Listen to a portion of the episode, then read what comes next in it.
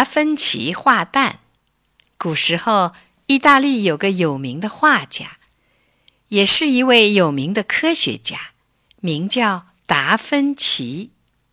达芬奇小时候跟一位老师学画画，这位老师对达芬奇的要求可严格了，教学的方法也很特别。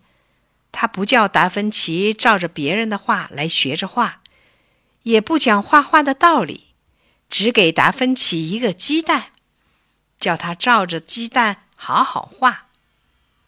开始，达芬奇觉得画鸡蛋很有趣儿，画的也很用心。可是，一天、两天、三天、五天，天天画鸡蛋，画的实在腻味儿了。可是老师还是叫他画蛋，达芬奇就不好好画了。老师一眼就看出来了，他亲切地问达芬奇：“怎么，你不愿意画蛋啦？”达芬奇坦率地回答说：“老是画蛋有什么意思呢？”老师指着桌子上几个鸡蛋说：“你仔细看看这几个蛋。”有的大，有的小，有的尖些，有的圆一些，在一千只鸡蛋里也找不出两个完全相同的蛋。就是同一个蛋，换个角度看，形状就变了。